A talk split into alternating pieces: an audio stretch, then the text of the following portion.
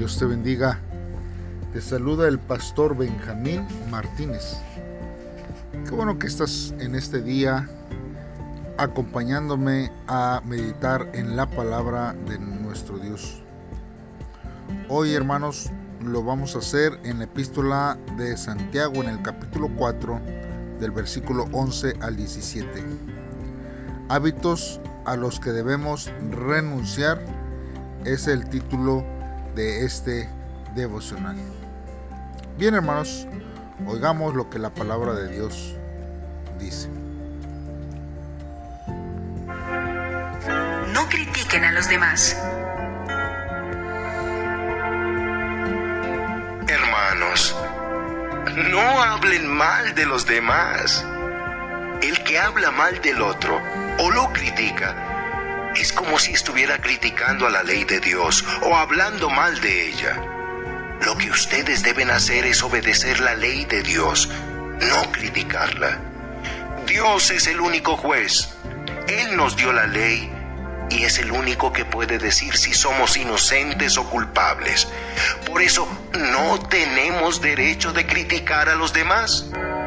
No sean orgullosos. Escúchenme ustedes los que dicen, hoy o mañana iremos a la ciudad, allí nos quedaremos todo un año y haremos buenos negocios y ganaremos mucho dinero. ¿Cómo pueden hablar así cuando ni siquiera saben lo que les va a suceder mañana? Su vida es como la niebla. Aparece por un poco de tiempo y luego desaparece. Más bien, deberían decir, si Dios quiere, viviremos y haremos esto o aquello. Sin embargo, a ustedes les gusta hablar con orgullo, como si fueran dueños del futuro, y eso es muy malo. Si ustedes saben hacer lo bueno y no lo hacen, ya están pecando. Muy bien, hermanos, pues vamos a meditar en la palabra de nuestro Dios. Aquí, hermanos, Santiago está hablando acerca de algo que el Señor Jesús ya lo había establecido hacia nuestras vidas. Él habla acerca, hermanos, de la ley del amor hacia el prójimo. Y cuando nosotros vemos esto, este entendemos poquito más de lo que Santiago está hablando. Pues el Señor Jesús lo estableció en Mateo 22, del, del verso 37 al 40 que, que dice, Jesús les dijo, amarás al Señor tu Dios con todo tu corazón y con toda tu alma y con toda tu mente. Este es el primero y grande mandamiento. Y el segundo es semejante amarás a tu, prójimo como a ti mismo. De estos dos mandamientos depende toda la ley y los profetas. Y esto, hermanos, nos revela una, una claridad a lo que el apóstol Santiago está hablando. Amar a nuestro prójimo. Pero también, hermanos, el, el apóstol Pablo lo este, plasma y él dice que el amor, hermanos, se le muestra a nuestro prójimo y que podemos nosotros satisfacer completamente la ley. Pues él le escribe en su carta a los romanos en el capítulo 13 del versículo 6 al 10 que dice pues por esto pagáis también los tributos porque son servidores de Dios que atienden continuamente a esto mismo pagad a todos lo que le debéis, al que tributo, tributo, al que impuesto, impuesto, al que respeto, respeto, al que honra, honra.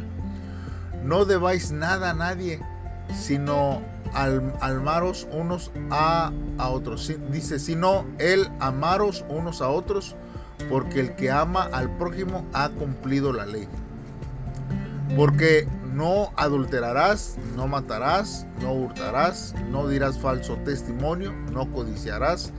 Y cualquier otro mandamiento en esta sentencia se resume, amarás a tu prójimo como a ti mismo. El amor no hace mal al prójimo. Así que el cumplimiento de la ley es el amor. Y es así, hermanos, porque cuando nosotros no amamos, entonces estamos quebrando la ley de Dios. Tenemos, hermanos, que examinar nuestra actitud y conducta hacia los que están alrededor nuestro, sobre todo, hermanos, dentro de nuestras congregaciones. Porque nosotros necesitamos, hermanos, eh, estar siempre atentos, porque pareciera, hermanos, que cuando vamos a la iglesia solamente vamos egoístamente mirándonos hacia nosotros mismos. Pero nosotros, hermanos, no vemos a nuestro alrededor, no platicamos con los hermanos, no sabemos si están pasando por circunstancias eh, difíciles. Y también, por otra parte, muchas veces cuando nosotros preguntamos, hermano, ¿cómo está? Hay muchos que, que se reservan el decir, ¿verdad? Este, cuál es su condición, quizás por pena o porque les da vergüenza, hermano, pero precisamente cuando nosotros entendemos que la iglesia es parte de la familia espiritual y que necesitamos las oraciones, necesitamos hermanos compartir, hermanos, siempre a, todos los que están alrededor nuestro, hermanos en Cristo, para que podamos nosotros eh, sentir el apoyo y el amor. Hay veces que no nos sentimos amados, hay veces que no nos sentimos que, que, los hermanos no nos aprecian. Pero quizás eso se debe porque nosotros no nos hemos dado a querer, no, no hemos tomado ese papel de compartir con otros lo que, eh, lo que estamos sintiendo y viviendo en ese día. Porque luego vamos y decimos, es que nadie me habla, eh, pues este, nadie eh, me, me, me da ánimos. Pues es que será a lo mejor porque no se sabe cuál es la circunstancia por la cual usted está pasando. Así que hermanos, no, no, nosotros necesitamos ver, hermanos, que eh, aún más que criticar, porque lamentablemente una crítica sale mucho más pronto, hermanos, que el, el sentir amor hacia el prójimo. Necesitamos siempre decir algo bueno, hermanos, antes de criticar. Si, usted, hermano, por una crítica que podamos hacer, eh, decimos dos palabras de, de amor, es poco. Necesitamos hablar más y expresar más el amor que Dios ha puesto en, en nuestras vidas. Siempre, hermanos, decir algo que trae beneficios a otros hermanos, siempre será como una cura hermanos, para poder eh, como resanar o remendar nuestras fallas, hermanos. Y esto, hermanos, aumentará nuestra capacidad de obedecer la ley de Dios en todo tiempo.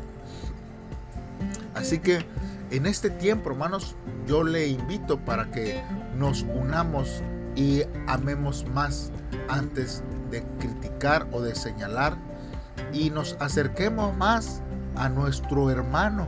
Preguntémosle, hablemosle, comuniquémosle eh, y que podamos orar unos por otros, hermanos. Ahora bien, Santiago también nos habla acerca de las metas.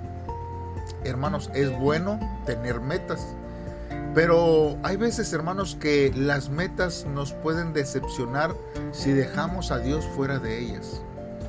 No vale la pena hacer planes como si Dios no, existiera en nuestras vidas, hermanos. Porque debemos de entender que el futuro está en las manos de Dios. Si usted se preguntara, hermano, ¿qué le gustaría estar haciendo dentro de 10 años? O bueno, vamos a hacerlo un poquito más cerca, en un año más. Bueno, mañana. ¿Cómo reaccionaría si Dios invirtiera y modificara sus planes? Debemos de planificar, hermanos, por adelantado, pero no aferrarnos a nuestros planes. Porque si usted pone los deseos de Dios en el centro de sus planes, usted se va a dar cuenta que usted no será decepcionado en ningún momento. Por eso, hermanos, tenemos que dejar cada día a Dios todos nuestros planes y que Él sea el que obre en nuestros corazones. La vida, hermanos, es corta.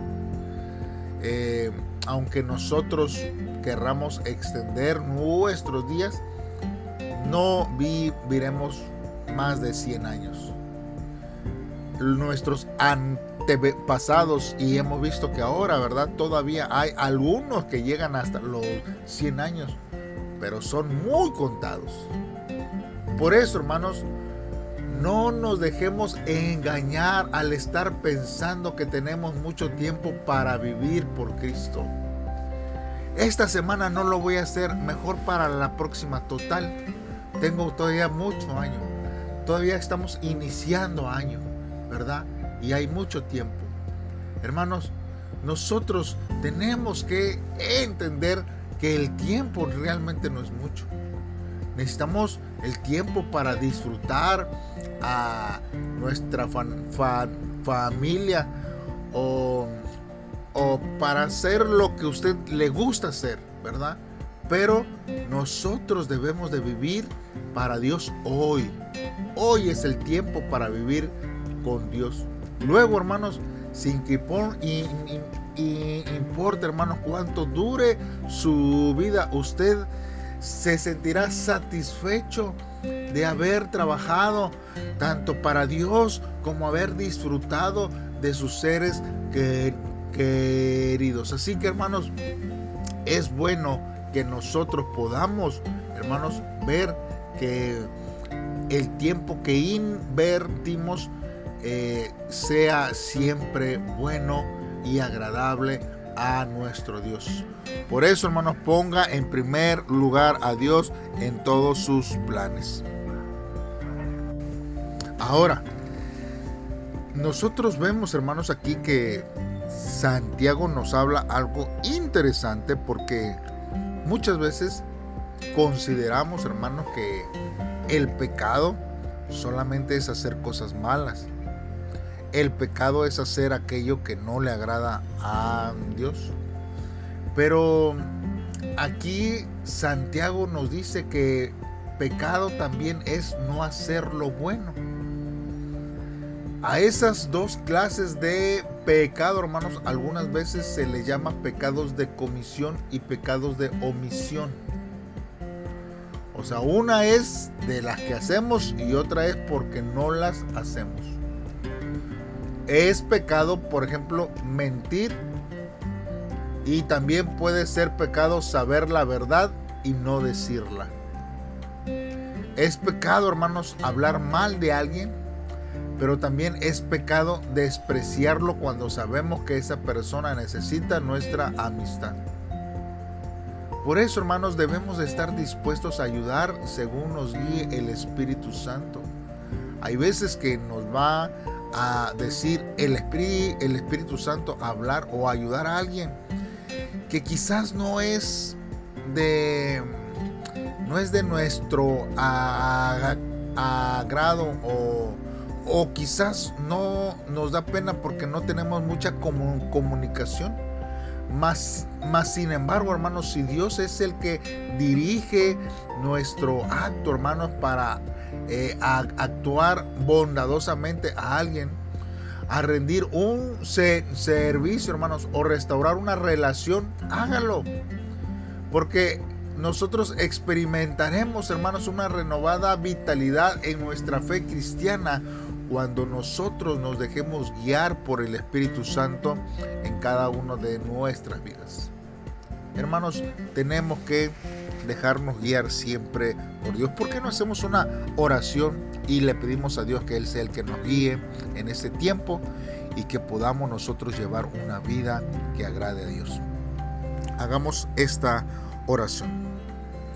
Amado Dios y Padre nuestro que estás en el cielo, Señor, te damos gracias Dios porque tú eres el que escudriñas nuestro corazón y tus ojos están puestos sobre nosotros.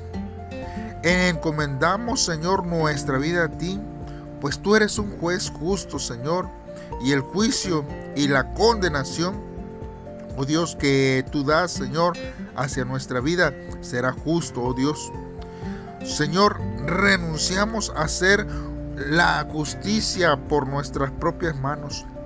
Y reconozco, Señor, que el futuro se encuentra en tu soberana voluntad.